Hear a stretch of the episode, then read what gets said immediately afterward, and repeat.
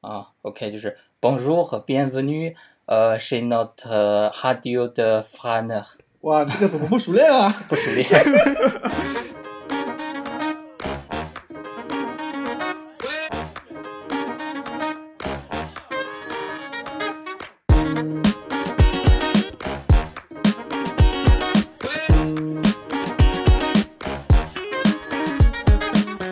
你好，这里是迷途事务所，我是芥末丝儿。 你好，我是 Sid。这次呢，我们要跟一位朋友 Z 同学啊聊一聊法国法兰西。对他是他是 Sid 本科的同班同学，对吧？对，是我的同班同学，住在我的隔壁。住在你上铺，这没有上铺，咱没有上下铺我没有上铺，啊。 对他本科以后就去了法国读书，对吧？来介绍一下自己。好，大家好，我就是他们说的 Z 同学。我和这两位主持人呢是大学本科的同学，然后大学结束之后呢，我是到了巴黎，然后继续读书。呃，我们本科是建筑，但是到了巴黎之后，我先进了这边的一个建筑学院。呃，但是随后因为自己的一些想法，还有一些选择吧，就是呃，感觉自己可能更想做更偏近设计，呃室内设计，还有产品设，还有家具设计的一些事情，所以在这边也转了学，然后目前还在读书，平时有帮这边的一些设计师一起从事工作，然后啊、也有帮国内的一些家具公司做一些兼职吧。哇哦，厉害厉害厉害，很很强很很强很这强个 Z 同学 听着就很强，Z 同学，同学 Z。我可以解释我这个 Z 怎么来的。那您您解释一下，你解释一下。好，我在这边是有一些法国人会叫我 Z，这个原因是我在转学的那个夏天我是 gap 的，相当于嗯，因为我进我进嗯建筑学院只待了半年，之前半年我就出来了，我就随便做自己随便做事了。然后当时呃，我就在一个酒吧打工。呃，在酒吧打工呢，因为酒吧事情还是很繁忙，就每是天都忙来忙去的。然后他叫我名字就没有时间，他叫我的，他不管叫我的姓、叫我的名字都没有时间，所以他就叫了我名字中一个字母，这才几秒，没有时间。 真的没有时间。我同学姓张，并不是什么复姓，为什么？如果叫你张的话，为什么就不方便呢？因为因为你想法法呃，在法语里面，它叫我脏是 zang，然后嗯，发音这个发音在法语里面没有那么舒服，其实哦，Zang Zang，啊啊 Zank ，Zank，啊、如果叫我名字的话就更难了，因为法语里面它这边呃没有 k 这个音啊，不不不好意思，没有没有没有没有 q 那个音 Q 所以就啊啊，对。嗯哎，你们法国现在是不是 corona 的那个情况还挺严重的？对。呃，法国这边是因为疫情进行了两次隔离，现在是第二次刚隔离刚刚解封一周吧，算是。然后之前第二次隔离之前，日增好像有八万最高，所以还算是挺严重的。所以它就是根据政府是根据就是疫情的严重情况来决定是不是要开始隔离。对，嗯，因为法国这边它有它的所有的医院，好像那个重症床位一共有五千个。然后这边有一个特别重要的指标，就是重症床位的指标。他觉得重症床位马上就要，呃，满负荷了或者超负荷了，他就会开始隔离。哦，那说跟日增具体多少数字也没有关系，是跟这个重症数字有关系的。嗯，更重要的跟和重症有关，和日增也有关系。嗯，那现在呃解除隔离了，是不是日增少就少了一些，或者是出去呃出街呀，或者是出去会方便一些？嗯，第二次隔离也是持续了一个月时间，日增好像到最近掉到了一万多，就比之前好了很多。嗯不过我觉得这边疫情严重也是因为，呃，欧可能更多是法国人吧，他们不太重视这个问题。就是在第二次隔离的时候，在巴黎，嗯，是九四省，就是巴黎稍微往靠外的一个地方，有一个房东，他有一个大的这个 maison 吧，然后呃，嗯然后他就做了一个三百人的大 s o 黑，还在隔离呢，三百人的什么？呃，三百人的大 party，嗯，我去哇，哦！就邀请了三百个人来玩儿，然后邻居就举报了嘛。邻居举报之后，警察晚上就过去查，然后当时大家就喝的超多，就大家以为这些警察可能是一些角色扮演啊或者之类那种人，都没有当回事儿一开始，然后后来就是， 太牛逼了！ 然后直到，然后后来大家意识到之后，当时在场还有一百多个人，就跟警察打了起来。我就去，是就是打作一还团。刚了，六六六六六， 可以可以可以可以，我我觉得法国人他们很这样，就是呃上周呃上周哪一天啊？可能上周六吧，是解封的第一天。嗯然后解封的第一天，这边就进行了一个超大规模的游行，可能全法有四十万人还是六十万人参加游行。干嘛游行干嘛呀？嗯，一般呃，首先这边是这边人好像特别爱游行，嗯，对，然后他们游行的目的是涨工资吧，大概是他们是公务人员，哦，就是是哦，不是一个非常特别的理由。 就就是就是传说中的法国人爱罢工是这个意思吗？嗯，对他们罢工啊、游行什么的，是的。终就是疫情来了，终于又有一个借口罢工了。呃，疫情的时候不可以罢工嘛，因为很因为不可以那么多人聚集。但是嗯疫情一解封，按理说我们应该稍微，按理说刚解封，呃还是不要凑那么近嘛。但是就好多好多人就聚在一起了。嗯，嗯，那那都一个鸟样，瑞典也是，这边也是大家都不太不太重视吧，感觉就反正也都是出去玩儿什么的。就法国有一个共和广场，就是法国可能是就是巴黎市区有一些比较大的广场，那些地方就是游行必经之地。然后最近这几天，我每天看这边的一些就报道啊，或者一些视频啊，那些地方就每天都跟战争一样，就游行的人会跟警察一般会发生冲突嘛，哦，嗯，嗯就嗯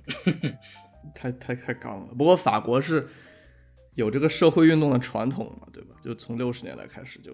也不只是六十年代，从最早更更早搞闹革命什么的，就一直都喜欢干这种事儿。对，这边真的有社会运动的传统，很猛，我觉得。 对对，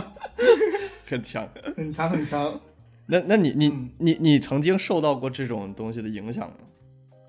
嗯，你是你说的是就是也想去参与游行或者之类的吗？不是啊，你你可你要想说也可以，但是我没有啊我本来是想问你有没有被那个，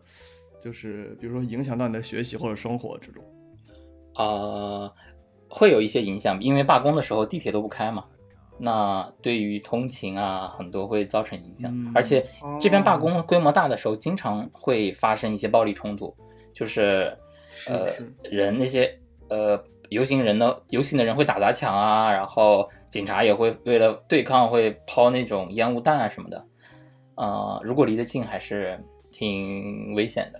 嗯，了解了解，呃，不过很有意思的是，其实这边的罢工很好玩，很好看，很好玩儿， 厉害了。因因因为首先他们这边罢工其实是会提前报批的，嗯然后提前报批，你政府有一个专门的 list 上，呃，有一个专门的嗯列表，上面说哪哪哪随后什么时间要发生罢工。嗯，然后呢，你就会看到路线嘛。那种特别有大的罢工发生的时候，呃，像我们这种市民啊，提前一天就会介绍到啊，明天这里、这里、这里、这里都有罢工。然后你到那天就去看，你就可以在那儿等着，因为罢工人员来的时候，他们是前面的人可能会举着旗子或者举一些说法，就说我们为什么要罢工，然后还有是发传单的，标语什么的，对，然后后面就像狂欢节一样，后面就是前面是这个部分，后面就是狂呃，后面就是大家就是放一些礼花，然后举弄个热气球啊什么的，就很好玩。其实哇哦，隔得远远，隔得很远，你就会看到那边敲锣打鼓，然后上面有热气球，然后烟雾缭绕那样子。哦，这就是一种对，就是一种狂欢的感觉。反正大家都上街了嘛，要不然就开心点儿呗。 对对，是这种感觉。嗯， 我觉得还是很接近狂欢的。对，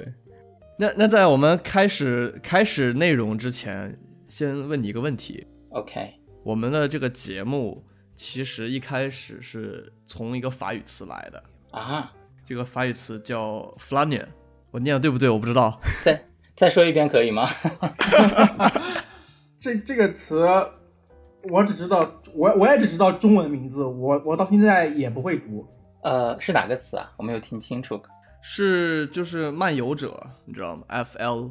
那个词那个我都不知道怎么念，就是 A，然后上面还有一个小符号啊、 N E U R，你知道这个词吗？翻呃翻呢，漫游的人对对，漫游的人啊 f a n e 加复数，然后加了加了个 s，是不是加复数？我在 Google 上查的，，对，但在在法语里面 s 是不发音的。不发音的 f l a n e 呃，发呢？ Planner， f l a n e 好难啊！我去 那你如果你如果用法语说，呃，你好，我们是 f l a n e 怎么说？那我就说我我来欢迎来到我们那这个漫游者电台，好吧？对对对，有点这个意思，对。啊，OK，就是 Bonjour 和 Bienvenue，呃，chez notre radio de France，哇，这个怎么不熟练啊？不熟练。 嗯行，可以，可以，可以。然后我们中文叫就叫迷途事务所，就是从这个词翻译过来的，但是嗯我也不知道翻的好不好，反正就就这么就这么回事儿吧。我们来可以进入正题了。好，好的，你一开始就是在本科的时候是什么原因让你想要去呃去法国读书呢？我觉得我选择留学的原因不是一个非常典型的原因。当时选择留学和选择法国、选择巴黎，都是因为一些影视作品啊，或者看到的一些东西啊，呃，觉得我会喜欢这边的生活，我就很想在这边待一下，然后在这边的哦环境受一下这边环境的影响，是更多出于这个目的吧。是一个非常感感性的决定，可以这么说。对，很感性。嗯，你你是，因为我我记得大学的时候你是非常其实非常喜欢看书啊，嗯，很多时候你也没有不是在看剧，但是在看书，或者你也很喜欢看电影，是受有没有一些具体的影视作品或者是书籍，还是说就是一种泛泛泛的这种影响，一种总体的大概的这种影响？首先没有一个特别具体的指向性的原因哈，没有说因为一部电影、嗯因为一部书是我就很是想来这边啊、但是就是在看书啊，然后更多的是看书和看电影，呃的时候，因为看看很多欧洲的作家写的书和这边的导演拍的电影，就你让我很向往欧洲这边的一个氛围、一个环境嗯，啊、嗯大概是这样子。然后当时因为要去做选择，那我可能我我我自我自己有的选择其实是，呃，其实没有很多选择的，因为我觉得英国离欧洲还是离整个欧洲这种环境有点远，而且我想在这边多待一点时间。那英国可能我待一两年就要回去，就不太适合。那德国、意大利的话，呃，至于德国和意大利当时做选择是德国要学德语嘛，很难的。难很多。法国也对很法难语也不很难容那法语也不容易啊。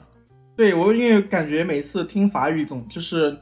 就是你听，比如说你听意大利语或者是听俄罗斯语，你都觉得它有一种很明显的那种你发不出来的那种语音。呃，一个一个卷舌音，一个很很大的卷舌音。法法语也会有很多这种这种音是吗？呃，法语有一些就有一个音，就是英语里的那个 r，这边发 r，哦，呃，对。但即使但你在日常生活中，如果你没有把那个音发的很好也没关系， 哦，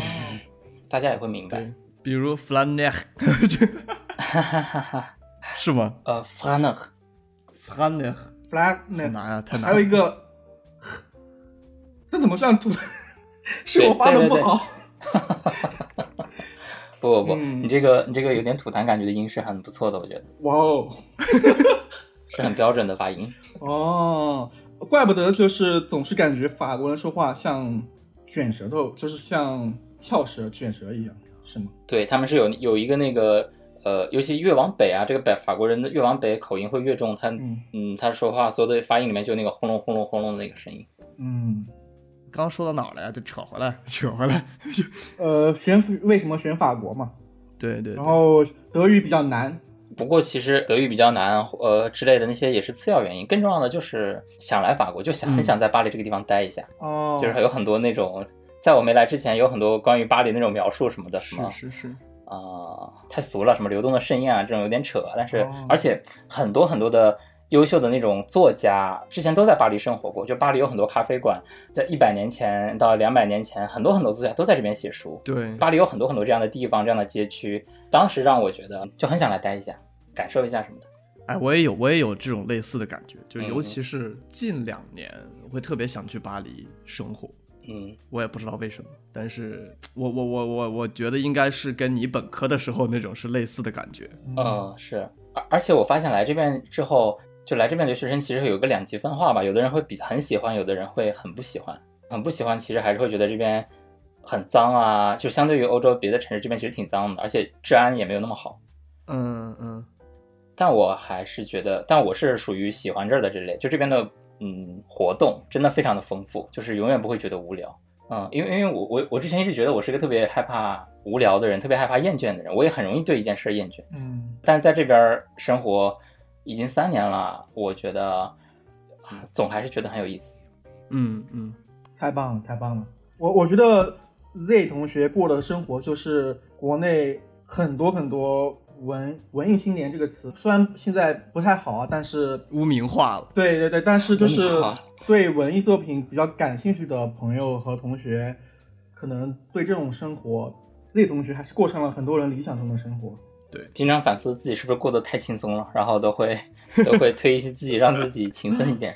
很好，这很好，很好。这个我感觉普遍到了欧洲、美国或者澳大利亚，甚至就反正这种所谓的西方发达国家的，都会有这种疑问。我 感觉，对对，真的，因为国内还是挺辛苦的，大家工作真的很累。对对我每次跟 Z 打电话，Z 都会感叹我好辛苦啊。 我都会特别同情喜德同学，今天从昨天到今天，这四个字已经跟我说了四五遍了， 我好你昨儿昨天我跟我跟 Sid 早上还稍微聊了，就就是 Sid 的昨天早上是吧？呃就是我们录录了一次音，啊，然对后对录对对完对，聊了一会儿天儿。我说你你今儿有事儿吗？就星期六嘛。我说你今儿有事儿吗？他说等下要去加班。 对，昨天是录完音去加班，今天是加班回来完之后录音。哎呀哎呀，辛苦了，辛苦辛苦了辛苦了，好辛苦。啊，不说不说，拉回来，拉回来，拉回来，拉回来。 拉回来，拉回来。拉回来你在准备去那儿上学的时候，一开始是学法语嘛？你学法语的时候有什么感觉？我我在国内学法语其实开始的比较早，我印象中我是大三的时候就开始学法语了。嗯，呃，那相当于我大三、大四、大五都有时间在学，我可能在国内学了两年半的时间。但我现在回忆啊，现在回忆起来，我觉得拉这么时长时间也不太好，因为那段时间我感觉就是很快乐，因为呃强度也很低，然后很很你就闲，有点闲，就是因为我觉得语言这个东西还是要呃强度大一点，让你反复的去记忆，然后通过考试来到当地，这个过程可能更合理一点。对对对，因为拉长了之后，你你对前面的东西会产生遗忘啊，然后你又没有真正的，你又一直在学习，没有真正的去融入当地去讲，会把过程拉的有点松散，没有那么高效。啊，嗯，就是学语言还是要一个很快速的，就是让你短时间内能够通过当时的呃语言考试，然后迅速的进入到法国一个真实的语言环境，这样才是比较高效的，对吧？这个意思。嗯，我觉得是因为呃，因因为到到法国留学有一个普遍的问题，基本上呃大家都要在这边再读一年语言，嗯，所以最好的情况，我我觉得比较好的情况就是在国内最后要临出国的半年或者一年的时间来突击一下语言吧，或者一年半，就是突击一下语言，嗯然后来这边在当地的环境中再去学一年，这样比较好。哦，哦，所所以你其实到了法国以后也是上了语言班了。嗯，我我有一年时间都待在语言班呢。那你去上学的时候，你要提交什么语言证明吗？就是要过什么 B 一、B 二之类的这种。对，这边有一个，这边呃建筑类学校和设计类院校普遍要求是 B 二等级。哦，呃我我因为我记得当时你跟跟那个你室友也上了语言班，而且当时你跟我的一个室友一起做了作品集，所以作品集对你就是申请学校，因为你第一年是上语言班嘛，作品集的比重大概是什么样的？这个也是值得诟病的一点，或者嗯 传达的一点，就是作品集在法国这边的建筑学院，我感觉比重没有那么大。嗯，会远小于别的很多国家。哦，他看成绩是吗？他看你的成，呃他看你之前的背景，然后其实他很重要一点是看语言，你的语嗯言要好，你的动机性要写得好，然后他会跟你或者进行面试，或者进行一个考试，这个东西至关重要。就是你当时面试的时候的那个反馈，他对你的判断，或者你考试的时候做出的作品吧，比较重要。哦，哦，在法国这边好像有二十多个建筑院校，他们是不属于教育部的，他们属于文化部的，所以申请这二十多个院校其实是很，他们的流程很独特，它全年只有一个，就就在要在好像二月之前来投递所有的材料、语言材料，所有的所有的材料，投到给这边之后，他就会给你嗯约一个时间来进行面试什么的。嗯，然后来录取。因为我当时我自己的申请的，呃，我我当时自己的想法，因为我觉得我如果没有读建筑，我我当时就有点想读一个自己喜欢的设计专业了，但其实他们都不是，嗯，就是不相关的。比如说我去投建筑，我就要专门去准备建筑的东西；如果是我想读设计，我就要专门去完全准备一套全新设计的东西。就这一点，当时让我觉得有点烦，就很繁琐。嗯，了解。但你最后还是先去了建筑学院是吧？是我当时先来先到了建筑学院，我我当时去的建筑学院还特殊一点，它不属于那二十多所学校，哦，在法国它有我没记错的话有二十二所公立的建筑学院属于文化部，还有一所私立的建筑学院嗯，就属于某个集团。我是进了这个私立的建筑学院，它也不是属于某个集团，就是这边法国这边还有一系列的学校，它叫在在这边叫 Grande École，它这个翻译大概就是大的学校或者精英学校的意思。就精英学校是个联盟，哦这个精英学校联盟里面对每个细分的专业都有一所对应的学校，就比如说有专门学各种工程的，专门学商的，专门学这学那的。嗯这里面也有一所建筑学院。我当时是因为一些原因，我没有赶上公立建筑学院的申请的流程，哦，然后我就投了这个精英学校。我这个学校跟那些学校不同的是，我我是要经过考试的，所以我当时是经过两天考试，就这边的一个嗯呃统一组织的一个考试才进入这个学校。哦，就不是一般的申请流程的那种，就是你递交东西。不是的，哦，所以我的我的作品集比例就更小了，就是考考试的成绩占了绝大多数，占了最大的比重。哦，那其实还简单，某种程度上来讲。那也不一定呀。其实有点辛苦，就是嗯你要为一所学校做这样一件事，你就觉得你其实很辛苦的。你不，你你想理想的情况是我做一份事，然后我投给五六个学校，然后等一个录取，这样当然很啊容也易。对，嗯，对吧是是是他是他这样就就像国内考研了，我只报考这一个学校，我先笔试再面试，最后我才能进这个学校。呃，性价比其实相对于普通的呃出国留学申请那种就低了很多。是对，有点麻烦，但是经历还是挺有意思的。诶，我之前也听说，就是法国的大学教育就是呃分为公立、私立，所以你指的这个教育集团的是，其实算就可以说是私立的学校是吗？然后文化部的就是算是公立学校。对对对，是这样的，是你说的这样。那他们他们之间的，他们之间的教育水平的高低有分别吗？比如说你在咱们国家，基本上好的学校，不不是说基本上所有的好的学校都是公立学校，法国是怎么样的什么样的呢？这边不会那样，嗯，该怎么说？就比如说，就在建筑在建筑这个专业里的话，官方的说法是大家水平都差不多，因为他们这边是有点强调这种比较公平的一个程度哈、嗯呃，只是大家的专业这边的说法是大家都很一样好，然后每个学校有每个学校的独特之处而已。嗯但大家普遍会认为，在巴黎的学校好过在别在外面一点的学校。哦，嗯，至于和公立私立其实是嗯重视的方式不一样，我觉得是培养的重点不一样。私立就意味着你有很多的钱企业资源，然后很有很多社会上的资源。对，公立就代表某种程度上代表着你是一你有很多的学术资源吧。哦，对，这样说这么说太笼统了，但是、嗯呃是有一个侧重点不同的。了解。那你后面是你后面是转过学是吗？对我一开始在这所这所建筑学院只待了半年，然后我就不爽，觉得无聊了，我就是很容易无聊嘛，啊，我就我当时就更想学设计了，就是因为我觉得呃，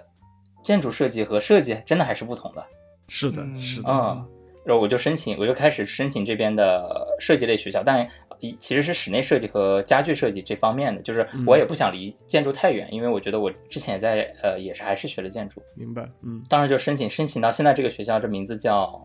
甘蒙豆嘎蒙豆，啊，加蒙豆，是也是对对，也是一个 私立的学校，在法 国，嗯，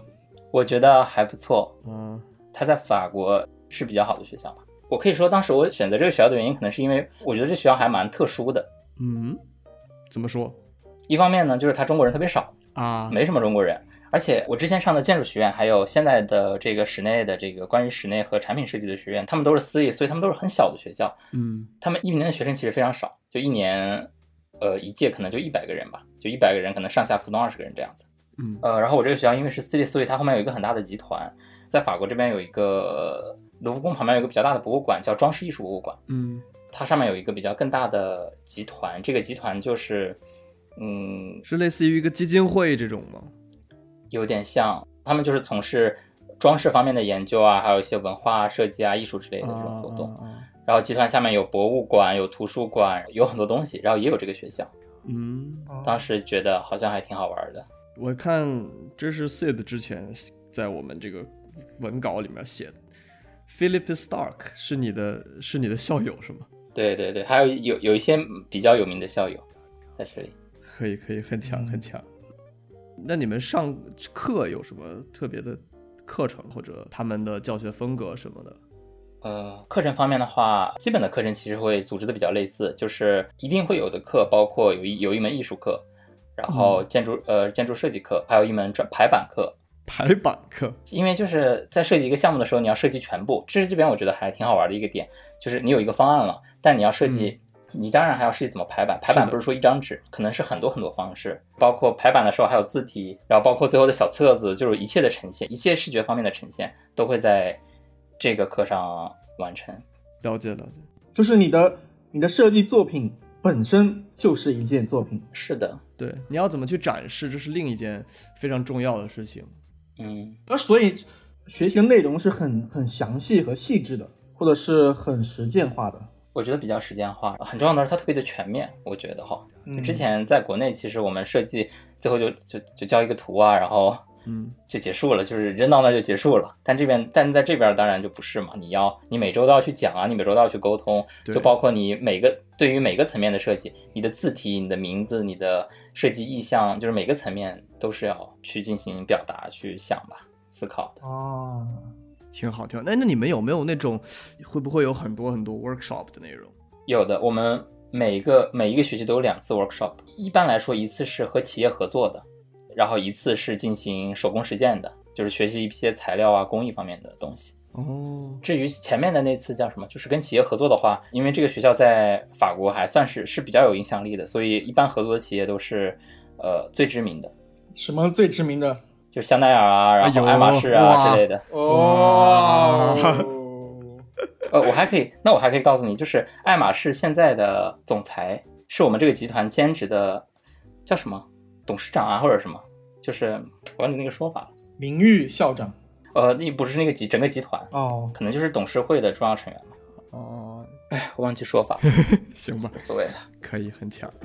具体在爱马仕做工作营的这种经历，呃有没有让你觉得很特别的，或者是做了一些什么样的设计？呃，这种过程可以跟我们分享一下。啊、我们当时，呃，我当时是参加了爱马仕的工坊，然后我们当时的项目是一个一个用来拍照的小东西吧，嗯，就这是一个小的空间里面的装置，呃，顾客可以进去拍个照，后面有一些布景之类的，呃，可以分享的其实还蛮多的，因为我一开始，因为我们一开始就要到爱马仕，然后会他们会给我们讲解一些他们的理念啊，他嗯们对他们他们的这些设计部门的一些运营方式什么的，嗯嗯，当时还挺震惊的吧，就是在这边，就爱马仕在这边整个负责设计、负责对外市场的这个部门叫就是 communication 那个词，嗯，大概就是他当时给我们展示了一下他们之前的一些作品，就是包括一些橱窗啊，然后每然后每每可能每每两周的那个册子啊，嗯都非常的精彩，其实特别特别的好看。我感觉我感觉爱马仕的这个设计这个方面的设计部门应该是法国或者世界上非常非常强的之一了，是非常就特别高级吧，嗯，嗯。厉害厉害厉害！就当时我记得你在朋友圈发了一个就爱马仕的那个名牌，哇，当时我就觉得屌爆了。嗯，就很好玩儿。然后当时他们还会带我们参观一些爱马仕不是做皮具的嘛，嗯，他们最早也是做呃马具起家的，他就给我们介绍说一个马具上有多少多少个零件，然后他们有很多那种定制的工具来。就是测量可以可以测量到关于马的每马身体的每一个部分吧的数据，哦就可以非常贴合的去定制。感觉学习的内容很精英，很贵族化，精英化都不能达不到这种层层次了，贵族化。但但其实这个不是在学习，这个我感觉就是更多的是一种了解。我觉得这些东西嗯嗯还影响我挺多的，就是了解他们欧洲人是如何做事情的，他们是怎么看待呃、嗯设计啊或者很多事情的，就他们做事还真的非常有逻辑吧，而且很喜欢记录，就是很有些方面真的很准确。就当时看爱马仕的马鞍，爱马仕好像最早第一个呃做的第一个马鞍可能是一八几几年，我我可能记得不准了，但是他们嗯从第一个到现在、每一个都有记录，他们有一个超多的册子，哇哦，就是就是很很可能有四开那么大，然后上面记录了每一个客人的信息，很哇哦每一个很屌客人，对，就是有就自从有公司以来吧，这个就是为什么爱马仕是爱马仕，就它肯定这个是有有它的理由的，它是这个东西，所以它能做成这个样子，于是这做成这个样子也能更加让它可持续的，是这么强大的一个品牌，我觉得。是就这边这边这种做事的方式还让我有挺多感慨的，呃，前一嗯段时间我们的一个朋友、他是在这边，呃，在巴黎开事务所开了很很久，开十年了。是建筑吗？就是室内的建筑，它是一个建筑事务所。嗯呃，不不，建筑不是室内的，哦，建筑。OK OK OK，嗯，是中国人吗？是中国人。他就是我原来那个学校，就是我待了半年那个学校的一个啊之前的一任学长。了解。他在这边组织了一个活动或者一个奖项，然后就叫“中国力量”吧。嗯他大概做了一件什么事儿呢？他就是在法国当地选了六家工坊，最优秀的关于工艺的工坊，有一些人是做瓷器的，有一些人是做玻璃的，还有一些关于香木门的那种加工的。嗯嗯呃，他就把这些工厂聚集起来，然后给中国人就是相当于做一个平台，然后让中国的设计师来参与设计。嗯算是做了一个怎么说一个桥梁啊，或者一个这种事情。但是他当时就是介绍那些工坊的时候，有些工坊我是了解的，他们做的东西真的非常的好。哇哦，是就我觉得这边对于玻璃、对于金属器的加工，还包括呃对于木箱门的那种那个部分、那个那个工艺的加工，都是其实呃叫什么叫细木业吧，都非常的强。就是你只有去看你才知道，真的好屌，怎么那么厉害？啊哦哇，可以可以，这你能接触到这些东西还是很好的。 嗯，之前之前总是有一些呃不知道从哪听来的，就是说日日本工匠什么什么的。今天我听到了法国工匠，厉害了厉害了，但其实日本工匠和法国工匠，你会感觉他们不是，他们还是有很多那种性呃特质上的不同的。日本工匠你就觉得他，你你会觉得他是一个就真的很认真、一丝不苟，然后怎么怎么样的嗯，那样的人。跟德国人一样，对，但法国其实，但法国这边的工匠，包括以后包括意大利的那些工匠，他们不是那样的，他们其实，呃，他们生活作风很多方面，你会觉得还是挺挺随意的，嗯嗯嗯，但他们就是有一个有一个很规则性的东西在存在吧，就他们这个规则，他们哦一直去延续一个传统，不断的去更新，慢慢的更新，但又没有感觉没有日本人那么的 严谨或者苛刻。嗯，其实我觉得就是说生活中有一个工业产品，其实能够很明显的就是能感受到这种差别，就是汽车。其实日系车跟德系车，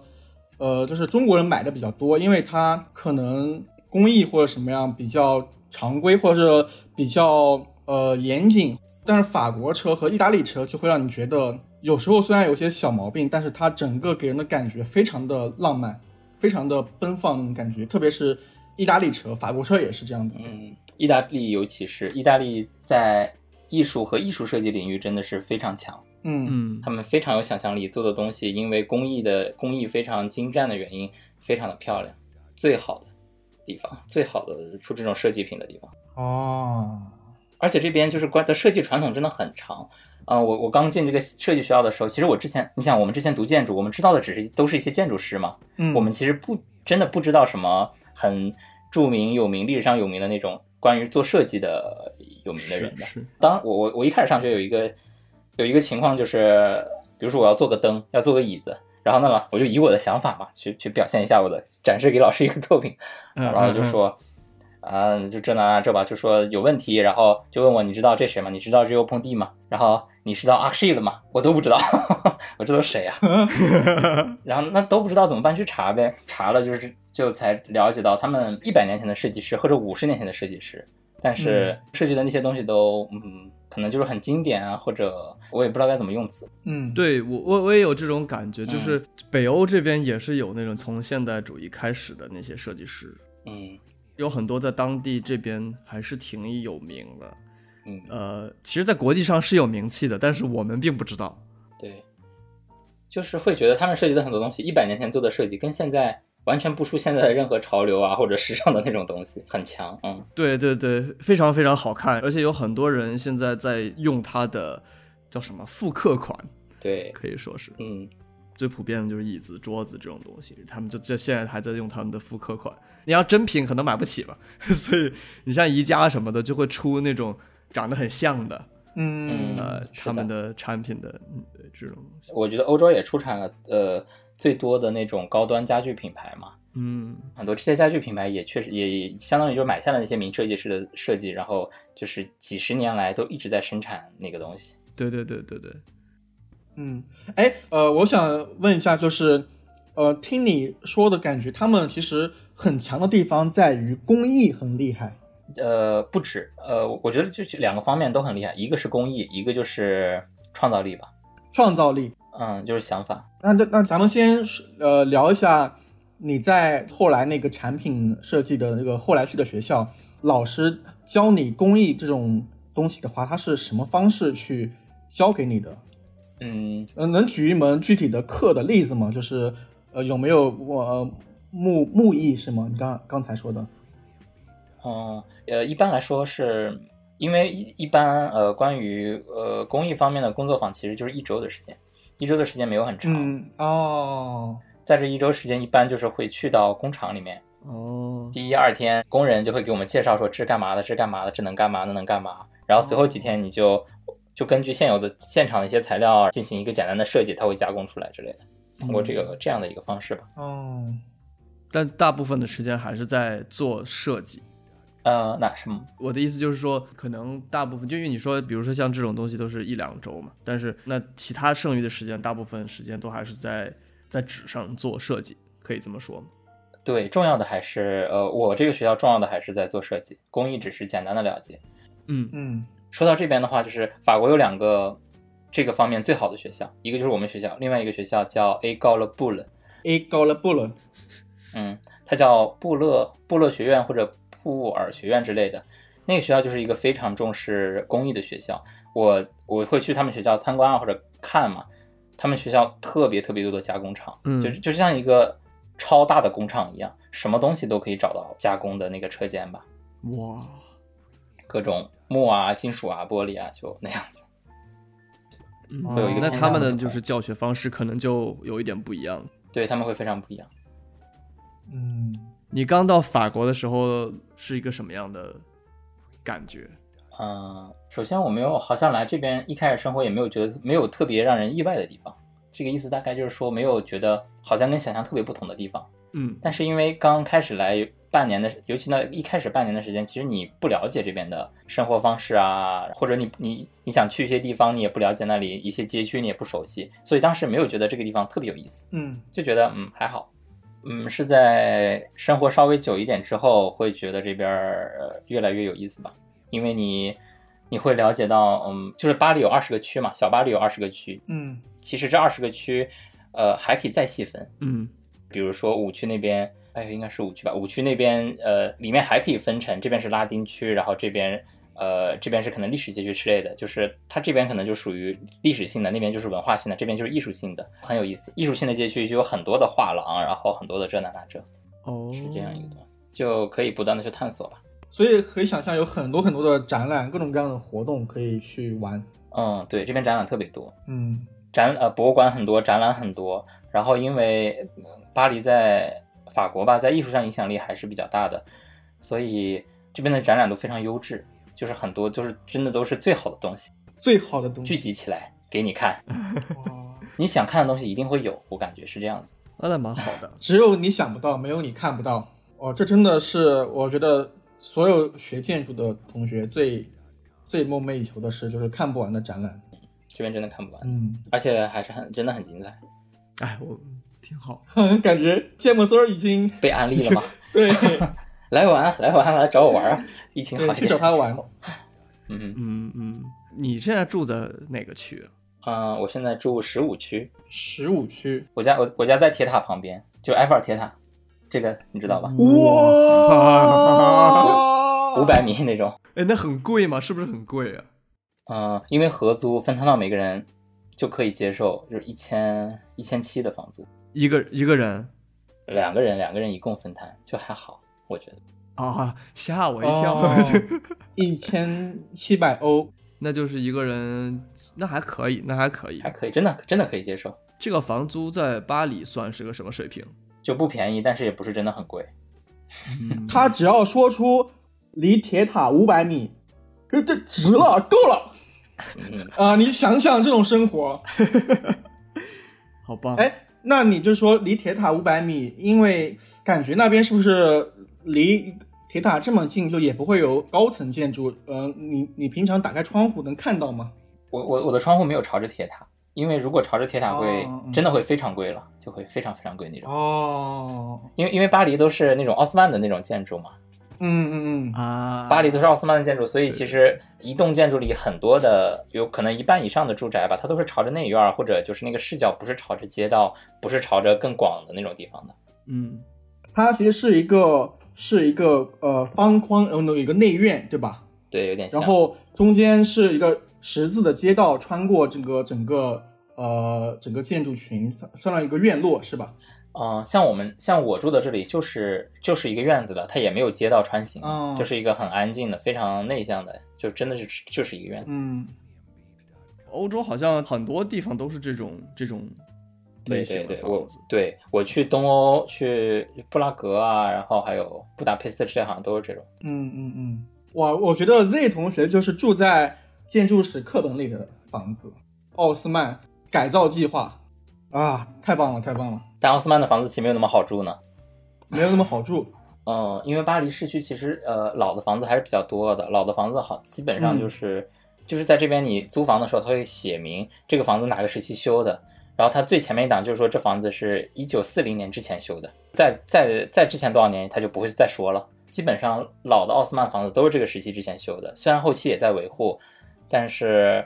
呃还有一些问题，就楼梯间非常的小，然后那个电梯也是非常嗯非常的小，就是要多小有多小那种。哦，哦就，它会有一些老房子会存在的问题，包括地板。我我我现在家里这木地板，我也不知道多多久了，反正蛮久了，就走起了路来只会响嘛咯。吱咯吱，这对，所以就要铺地毯，不铺地毯，楼下就会找你麻烦，总是。嗯，在那边租房是一个什么流程？你们比如说你们你去上学，会不会有这种所谓类似宿舍或者学生公寓的这种东西？嗯这边学生公寓是呃申请制度的，就是每个每个区都有好多好多点都有学生公寓，嗯你只要提前去申请，一般还是申请得到。嗯，但我当时没有申请学生公寓，是觉得不好，没什么意思，就是它没什么意思。他那个房子就很标准，知道吗？就是你想一个学生公寓，不就一张床、一个桌子，嗯都是一模一样的，然后涂的颜色稍微鲜艳一点，对那样子，我住我现在住的就是这种地方，是吧？啊，啊，但是便宜。嗯，在这在这边也没有很便宜，哦，是哦这。也是我不考虑学生公寓的原因。对，哦，当时因为有朋友嘛，很多朋友就是大这边其实超多的朋友都是呃自己租房子住嘛，就是租嗯外面的嗯房子，嗯就非对学生公寓，还挺有意思的。嗯有对，有的房子就每个房子格局不一样啊，有时候这个房子可以看，呃，可能看到街道啊，有的有阳台啊什么的，当然就觉得那样更好吧。哎，那你去了之后，就是一到巴黎就是租房住，你中间有搬过家吗？我有我我现在是我住的第三个房子。嗯，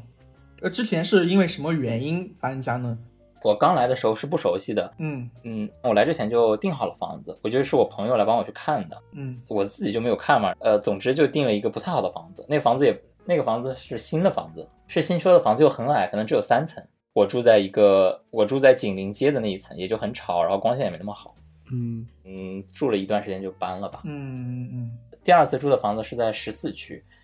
嗯，周围有什么呢？那个反正房子是我离我学校很近，就离我学校走路十分钟这样。嗯嗯，也还不错，但就是在四楼，然后没有电梯，然后每天上上下下其实挺累的。哦，嗯，哎我我之前看那个《Emily in Paris》，我不知道你们知不知道这个剧。呃，我知道，我知道，四楼是五楼，对对对，他住在四楼，他到四楼他就敲别人门，但其实就是对欧洲这边都是先是 ground floor，然后哦一二三四，四楼其实就是五楼。对，这边有一个这边有个零层的概念。对，哦，然后我第二次租到的房子是在这边的，呃，其实有点小坑，是它是一个假阁楼，嗯，它阁楼不是说很小，不是说很低，但是它是最顶层的意思。嗯，最顶层有一个问题就是夏天的时候会非常的热，哦啊，有空调吗？没有没有，法国空调普及率是百分之一，哇，毫不夸张的讲，是什么原因呢？是因为呃，安装人工费用很贵，然后夏天比较短，并不值得装这个东西吗？呃，一方面是环保的原因，第二一方面是这边很热的时间确实不太多。哦，嗯是，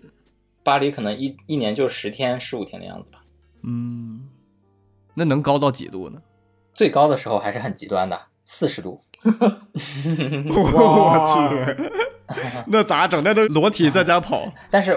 其实哈，这也是奥斯曼房子的一个特点，就是因为奥斯曼不是那种外墙都是特别厚的石头嘛，嗯嗯所以比如说如果这是一个六层的这种奥斯曼的房子的话，你家住三层，嗯，即使外面四十度，你家里其实还是二十多度，你只要不开窗户的话，哇，还是非常比较凉爽的一个状态。哦，那那挺挺好的。但是顶楼没有办法，我我住顶楼就没有办法了。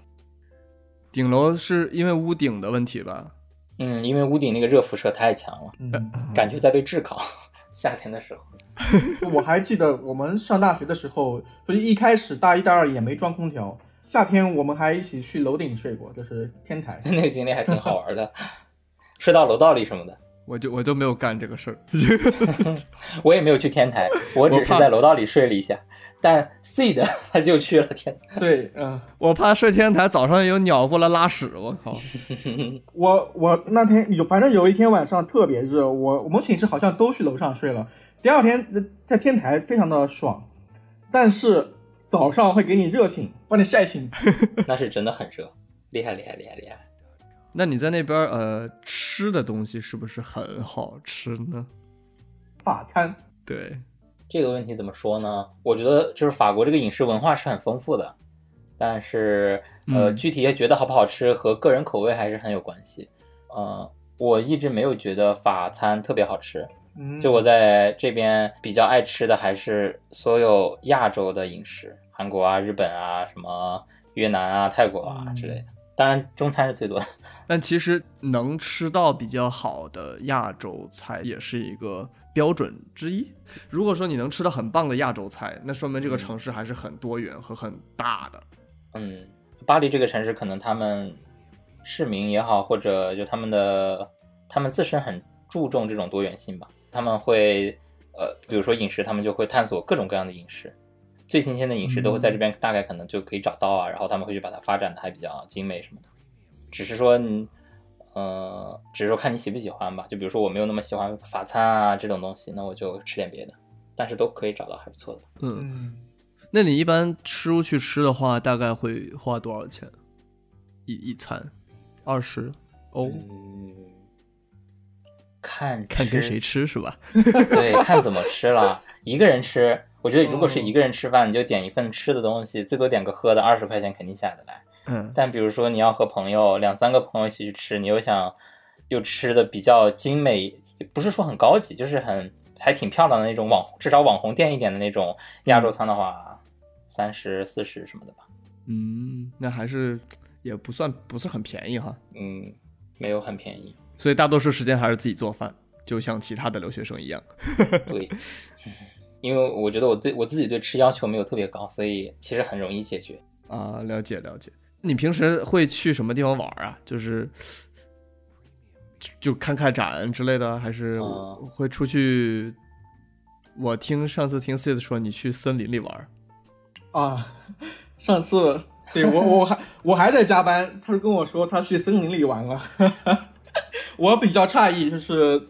森林是一个什么样的状态？其实就是很多树嘛。啊就对，就是树林，就是哦啊、，那就是户外嘛。就是上上周上周六的话是，呃，一些朋友，然后大家觉得刚解封就想，当然因为一直在嗯家待着，很想去这种树很多的地方待一下。嗯然后我们就还十个人吧，一起去周围的森林，可能离市区二三十公里吧，没有很远。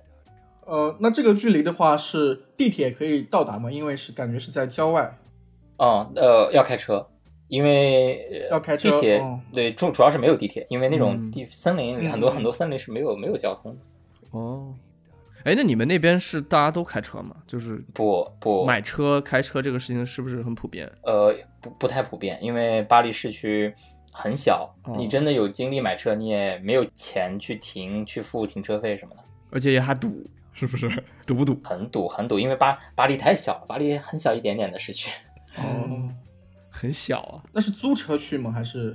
还是就朋友？呃，上周是有朋友他们有车，就是反正两个朋友有车，哦载了我们十个人过去。那一般，比如比如说我我嗯也没有买车，但是我自己想出去玩，如果有没有像国内现在，因为国内现在有很多共享汽车，哦租车会比较方便。巴黎有没有这种呃交通方出行方式？就是找一个有车的朋友，找个呃，用朋友的车其实会最简单，嗯，但是呃，你说的共享汽车那个概念，可能更多在市区比较行得通吧，因为哦这边的共享汽车一般不是是电力的嘛，然后对你还它就只是允许你在市区来用一下，嗯，哦，嗯，去远一点的话就是租车，这边租车的公司还是很多的，嗯，包括呃，我们国内有很多软件，像什么租租车之类的，它都对接了巴黎这边的租车平台，嗯都可以直接中文租车，然后用中文的那个驾驶证在这边自驾什么的。哦，就我有一件很向往的事，就是能够在欧洲租车，整个欧罗巴逛一圈。 Come on，你来嘛来嘛！ 好 Come 法 on，国法国段的车费我给你付了。 好的，好，好挺好的，挺好的。我刚想说啥？哦，那中国的驾照你在你那儿可以直接就一直都可以用吗？嗯，有一些限定条件了。如果你是学生的话，经过一个特别简单的翻译，就可以整个学生阶段都可以用。然哦然后至于你是非学生身份，也有一些限制条件，我忘记了。你哦反正你也你也不开是吧？对对对，反正我坐别人车嘛。 是是是，哎，那你们那边有没有像，就是因为我们这边有很多这种共享的滑板车，你们那儿有没有？哦，超多超多。比如说共享滑板车，对对对对对对，那是我最爱骑的东西，贼爽。哦， 对，贼好玩。是，就是你有有一个 app，嗯，其实跟中国的共享单车是一样的，但是它是嗯电动滑板车。电动滑板车，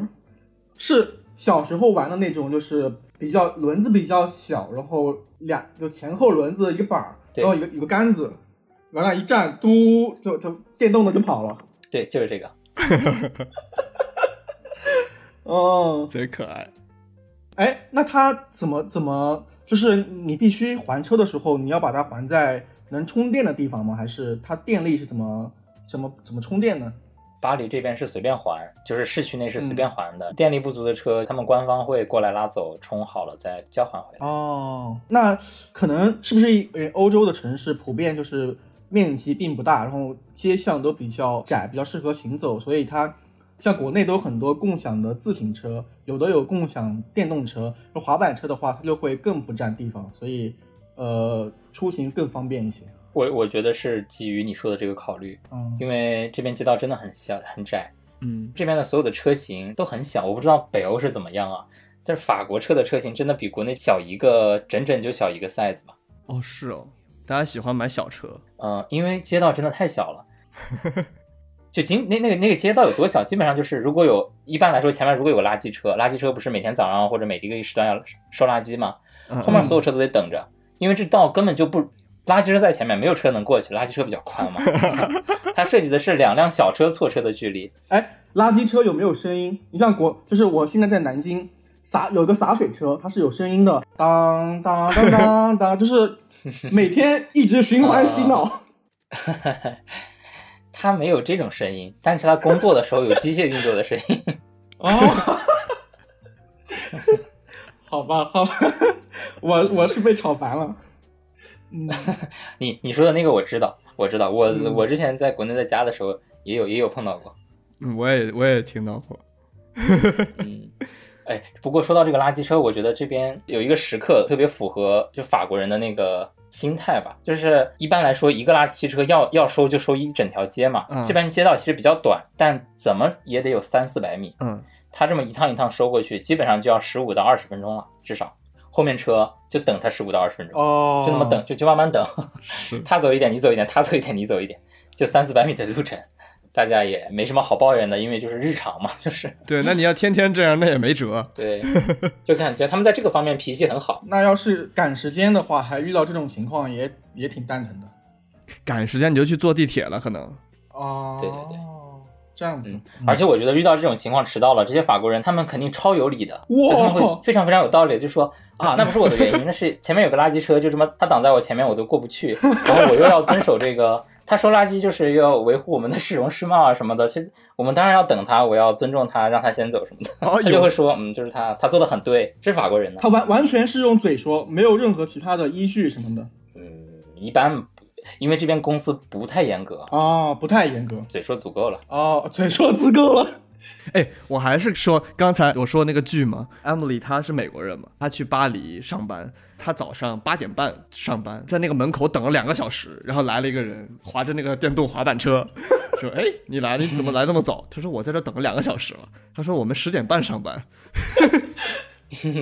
有点夸张，但这个还是挺巴黎的，就是这边有点这样。 啊这个这个剧我好像也是之前听一个电台节目，我听说过一个这个剧，就是一个女美国女的，她去法国上班的一个在法国的这个故事是吧？”对对对对对，嗯嗯，哎，那我们说到工作这件事情，你是你在那边实过习是吧？对我在这边有两段工作经历，两段，嗯，感觉工作环境是个什么样的呢？气氛呐、之类的。呃，就首先来说，法国公司对就法国的员工吧，对工时嗯看得很重，哦，意思是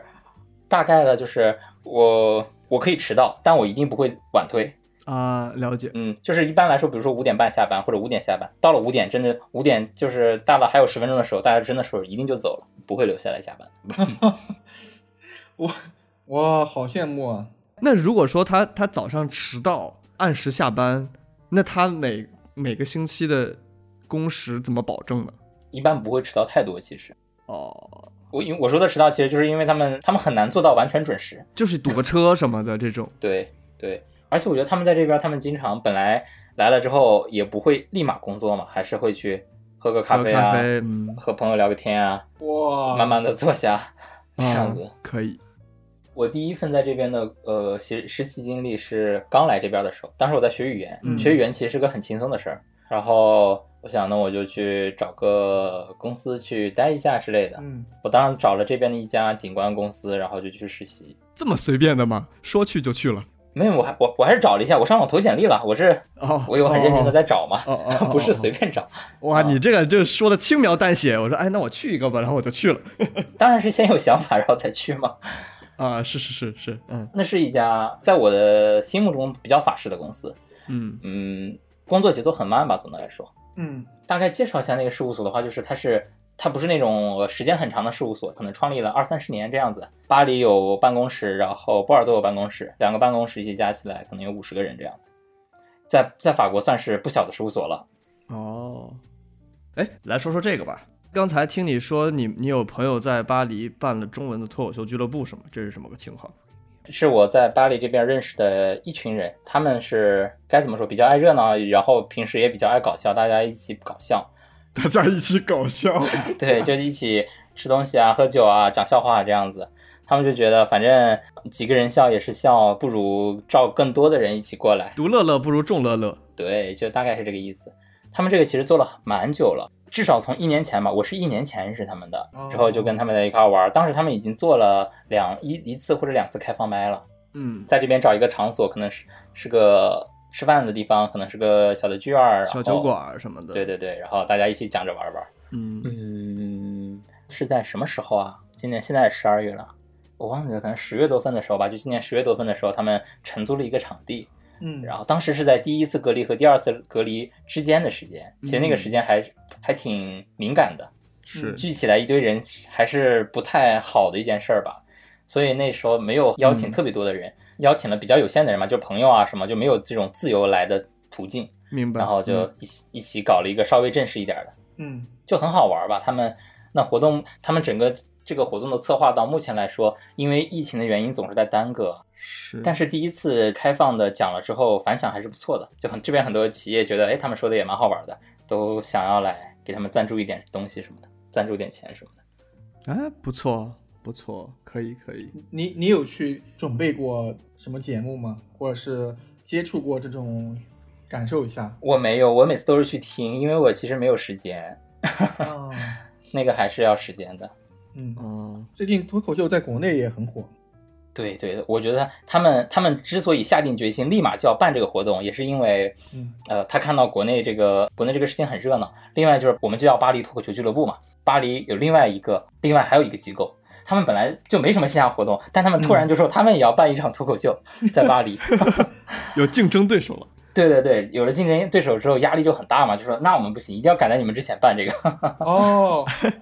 怪怪不得疫情隔离中间我也要办，就是要办，对，这个时间那么紧张都办了。厉害厉害厉害厉害。我还可以说一下这边儿就是比较好玩的活动，就是我我我参加过的，嗯好啊好啊、嗯好啊。有一些活动我的我觉得比较好玩是，还有几个吧，就这边那种小型的沙龙，就是在这边儿到了周六日吧，往往是一些个人或者是一些在这边开书店的人，他们就会举行一些沙龙。啊，大概啥意思呢？就是比如说他们这这是一帮人，他们是看电影的，他们可能会到周六日选一个时间，呃，放电影，一般会选三部或者四部。主题类似的，嗯就是大家一起去看个电影，然后聊聊天儿什么的，嗯，哦，或者就请一些，不过往往是可能艺术主题的吧，就是或艺术主题或者某一个小方向研究的，呃，来请他来做一个分享会什么的。啊，其实我之前想做这个 podcast 也有一点这种感觉，但是这个就是有点线上的，但是或嗯者对，线上的有点受限，嗯，我的意思是，这做这个 podcast 就是有有点想我们这些认识的大家也可以分享一些东西，然后聊一聊天儿什么的这种，还是就嗯嗯对，有一点这种这种 feel，嗯就对对，嗯，嗯，你刚刚提是你去酒吧做过兼职啊还是工就是全职工作，那个是一个什么样的经历呢？呃，这个时间线的话，是我第一年学语言，然后在这个公司实习，然后第二年的上半年我进建筑学院嘛，嗯上半年结束之后，我不想再读了，所以呃，一年半之后，然后那个时间段我我是在这边先学了一下调酒，就这边有一个嗯那种专门教调酒的学校，哦在欧洲好多好多地方都有点，嗯哦我是就吗学？了一个月，就学了一个月就就出师了啊，这么厉害？呃，基础的，但是学一个月 是每天都去学，哦哇，强度还是挺大的。哎，那我也可以去上一个，我可以给你介绍一下，这个学校很有意思的，嗯这个学校是叫什么？我不知道英语怎么发，就 o h b n Bartender School。咋拼呢？哦豁别的， 我也不知道咋拼。我我我发我发音不对，因为 o h b n 就是欧洲人，欧洲的那个意思，欧洲的英语啊，European European，对，就是这个，就是这个词儿啊，European bartender school。 school。哎，我我们这城市就有哎，好像对，哎，我我可以给你介绍一下它是怎么运行的。它这个一个月的课程还是比较火的。它这一个月就是你可以选择任何地方，比如说我虽然在巴黎，但是其实我可以报一个西班牙的，我在当地玩一个月，然后在当地住宿，然后顺便学一下，还不错的。哎可以啊。嗯，它在很多非常漂亮的城市有设点，你可以查一下那些比较漂亮的城市， 去学一下。可以可以可以，一个月时间能足够学到就是啥都啥都能调。是那样，因为调酒这个是呃还是非常多样性的一个事儿。其实你要现在去酒吧的话，比较好的鸡尾酒吧，他们都是在做自制调酒，嗯就自己设计呃完整的酒单，自己设计呃主题呀、搭配什么的。嗯但是你在学校学的话，它其实在教你怎么调那些传统的鸡尾酒。嗯大概有好像有八十款传统的鸡尾酒。呃，它它一方面会给你介绍一些简单的理论知识，就是每个酒大概什么样子，怎么调出来的，现在有哪些公司在生产，有什么原料，嗯呃，有什么风味儿。然后除了理论的部分，剩下大部分时间就是在实践，就是调呃八十款比较经典的鸡尾酒，你每天就去调去练习。所以你一个月时间八十款你都调过，嗯、应我应该是都调过，我也记不太清楚了，也许有漏掉的。哇哦，我有一个问题哦，就是你比如说你一开始你不会怎么就瞎调嘛，嗯，调出来然后很难喝，比如 说，那你是要把它喝掉哦呢，还是你倒掉呢，还是你给谁 喝呢？是是那样。首先哈，其实你你鸡尾酒单呢，呃，它首先有配比，对吧？嗯对对你基对本，上按那个配比倒出来不会太难喝，你只是有时候可能会觉得，哎，这个酒味太重了，这个酸味太重了，或者这个太甜了，它嗯但它不会难喝到无法入口的程度，一般来说。 然后再有练习的大部分时间，它是不是用真酒去调？真酒太贵了。哦，哦，就说嘛，不用针灸我怎么能感受到那就是那个结真实的结果呢？你感受不到真实的结果。哦我我告诉你，我可以告诉你，那个练习最重要的是什么？ 嗯 是什么？是因为当时呃，每个人都会有一个吧台嘛，小的吧台，吧台前面放了前面放的是烈酒、果汁，然后呃 C hop，大概可能有五十种、六十种，然后背后是所有的利口酒，利口酒可能也有五十种、六十种。哇哦练习的就是你如何找到它，就是记下来这个里面有什么，找到它倒进去，哦， 很难找的。我这我这个真的很难，这真的太很难了我觉得很难的你要把那些酒记住，就真的很难。哇哦！哎，我我我姥爷是一个中医大夫，他的诊所背后有一 个 有一个大药柜，就是就是哦每一个小柜子里都有各种各种各样的草药啊，我就觉得他很厉害，很牛逼。哦就是不同的病人，他首先要就是他最后要从各种柜子里能记住，最后调出啊，不是调出，是配出正确的药方。 我觉得调酒也也得挺像的。真的，因为有太多原料了，然后你不仅得记住用什么原料，你还得记住那个次序。你还得记住那个调法，因为有的是要 shake，有的是要这个 stir，嗯，是还是有几种技法的。你要记住放多少，然后搭配是什么，大概是这样一个过程。哇，八十种真的要，我觉得一个月都费劲。那你如果你一个月记不住怎么办？就你一个月没有成功的配出来八十个怎么办？你的考试就没有通过，你就没有得到证书。哦，我最后低分飘过。我们最后有测验嘛？测验有五个部分，嗯，第一个部分最简单，就是理论的知识，完全理论就是考有什么制酒、有什么风味、有什么的。然后第二个部分是，嗯，面前有很多很多的杯子，就是你要给每个杯子倒对那个剂量，嗯你你凭感觉去倒，你要倒对那个量度。嗯还有一个考试就是二十分钟之内配十款任他选定的鸡尾酒，不能配错。二十分钟八十选十，嗯，还有一个考试是我里面得分最低的，就是八十种鸡尾酒去默写它的配方、调法，然后每个的比例，还有最后的那个装饰。哇哦，我这个就六十分，八十个全要默写出来。对，任何一个地方都不能错，哇你放什哦，么酒不能错，剂量不能错，很难，真的很难，这个太难了。哇，那我要现在要考虑要不要再去上这个课了。我觉得我的记忆力达不到这个状态。我当时我觉得我真的是用功了。 哇，嗯那还是哇，觉得好难呀、记不住啊，八十个，我的妈呀！ 对对，那这课是多少钱？两千欧吧，我印象中，哦，那也不便宜啊。你还学吗？我我在巴黎学的嘛，我是巴黎分部第二个中国学生，因为没有中国人去学这个东西，哇哦，哎，你差点就成了嗯第一个、第一个学生，我差点就成了第一个，真的对你认识那第一个吗？对你认识吗？啊，我不认识，那不知道哪一个年代他去学 的了，第一个。你拿到那个证书以后，就可以直接去酒吧说，哦，我有这个证书，我可以在你这里当 bartender，这样吗？就是提供一个说法，就是我我有了这个证书之后，我就去投了一些餐馆嘛，我就是我觉得还不错的餐馆，我就去说我可不可以做你们的 bartender，然后说我有证书什么什么这那那这的 啊、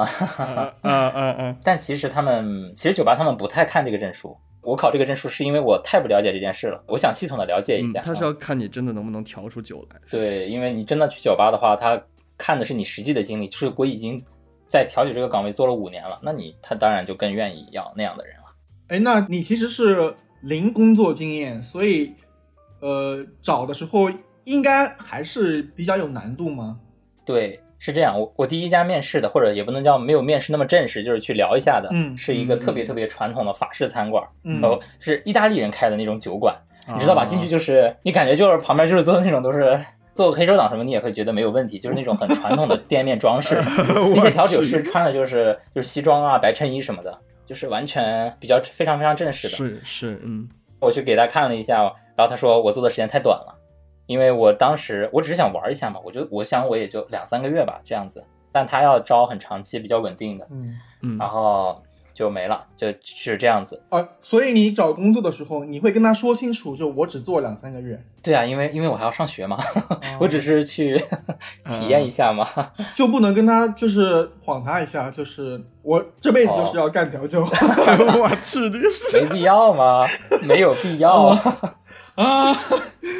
可以，但是没必要。啊，也是也是也是，嗯，我后来就接着找，最后找到了这个餐馆，我觉得还蛮好玩，那个经历也让我觉得很不错。嗯我的餐馆是两个老板，一个法国人，一个越南人，但他们都是一直在法国生活的这种人，嗯他们属于比较好的法国人，很愿意接触外面的事物啊，然后对东方文化感兴趣啊什么的。哦呃，不能叫好，不能用好坏哦，就说比较 友好友好，呃，对亚洲文化友好。 open 对他们开的餐馆就是亚洲混合菜馆，哦，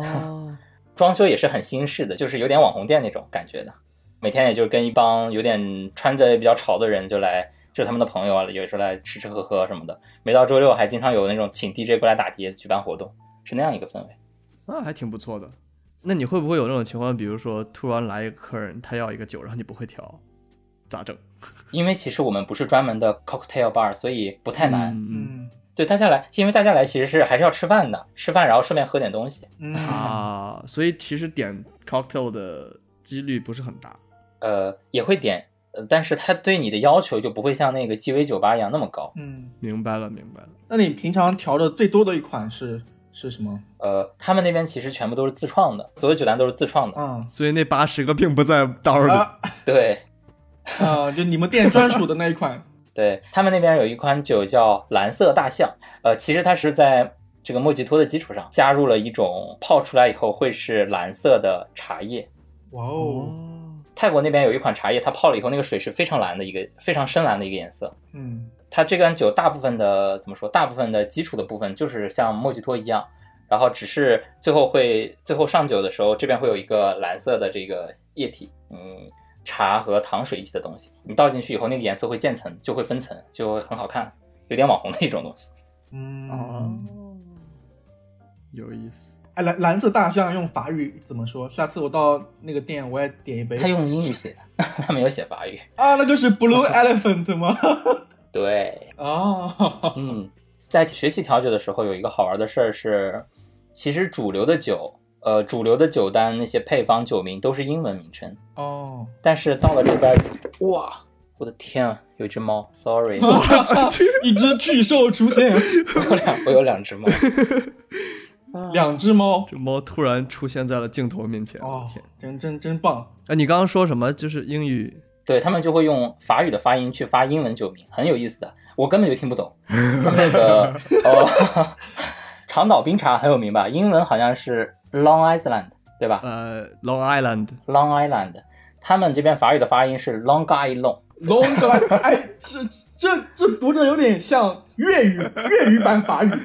来好啊，当时考试的时候，他给我的十个酒里面有有两三个酒，我根本我就没有听懂他到底要我调哪一款酒，就是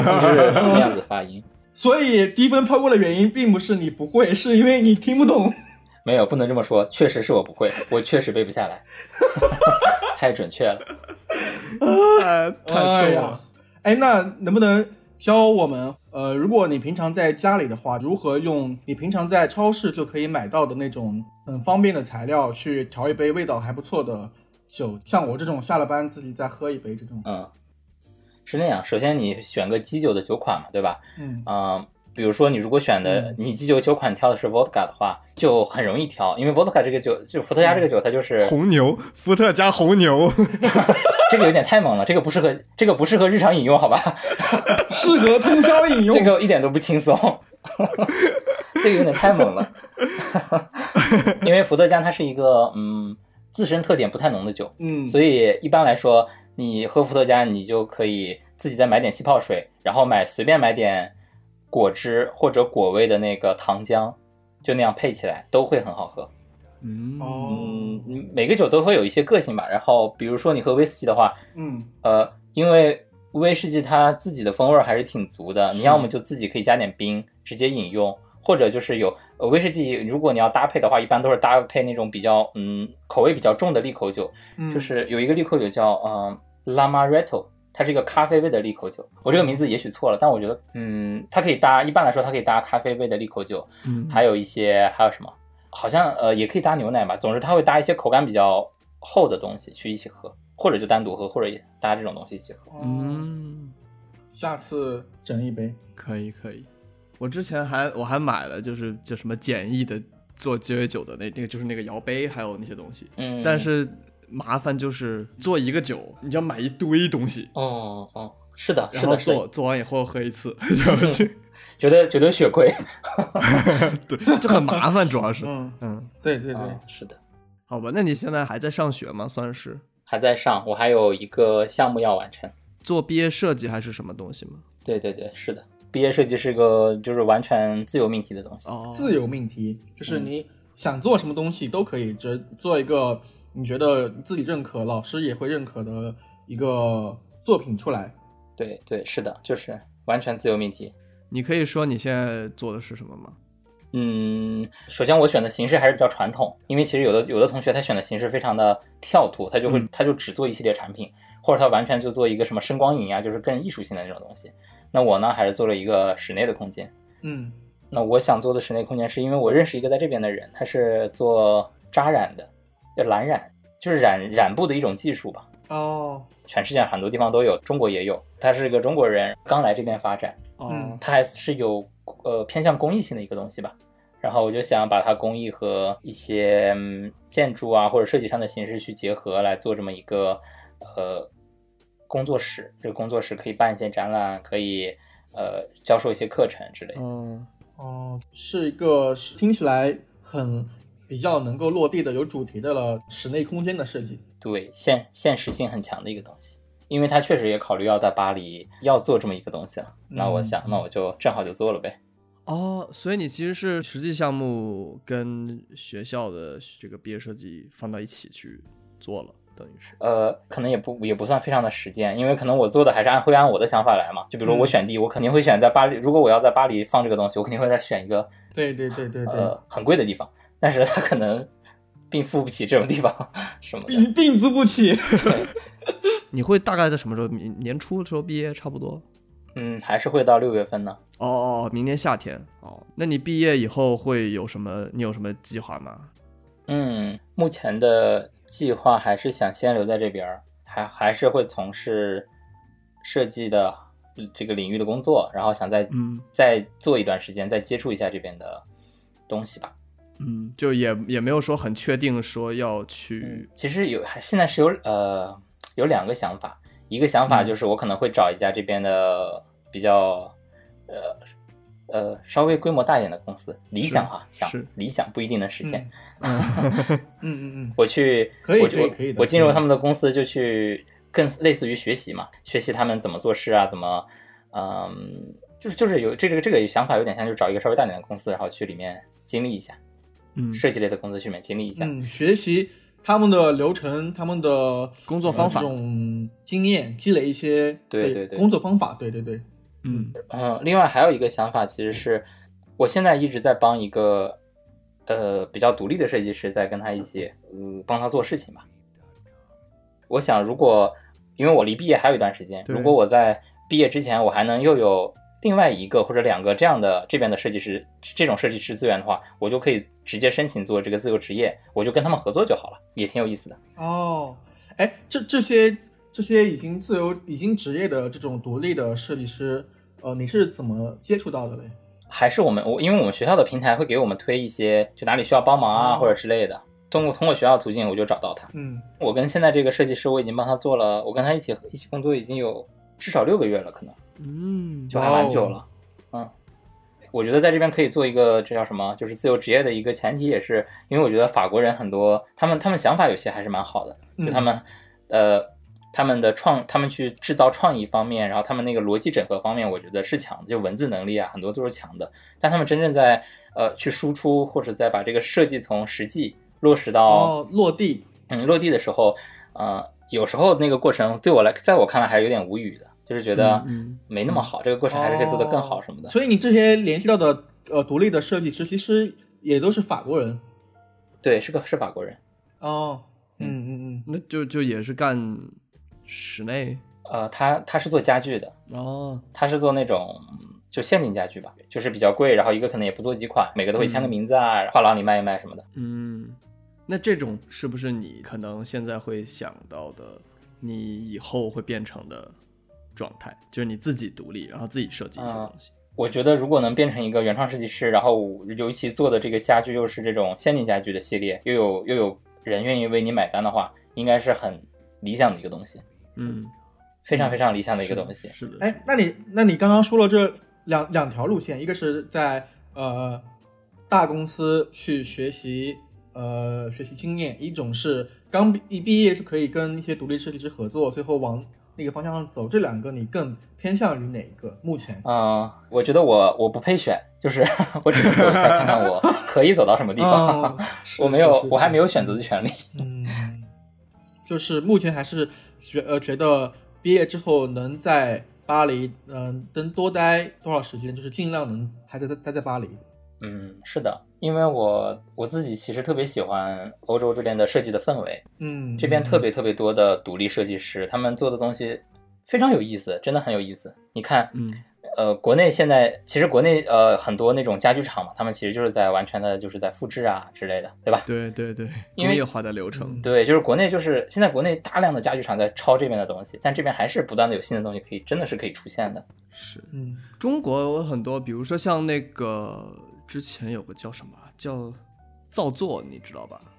就是类似的那种，嗯，我知道，我知道。对他们好像会、会签一些呃这边就欧洲这边的设计师、买他们的产品，然后在中国呃批量生产。他们但他们这样都应该很好，他们他们会找到这边会去买，因为国内很多人是不买的，他们就是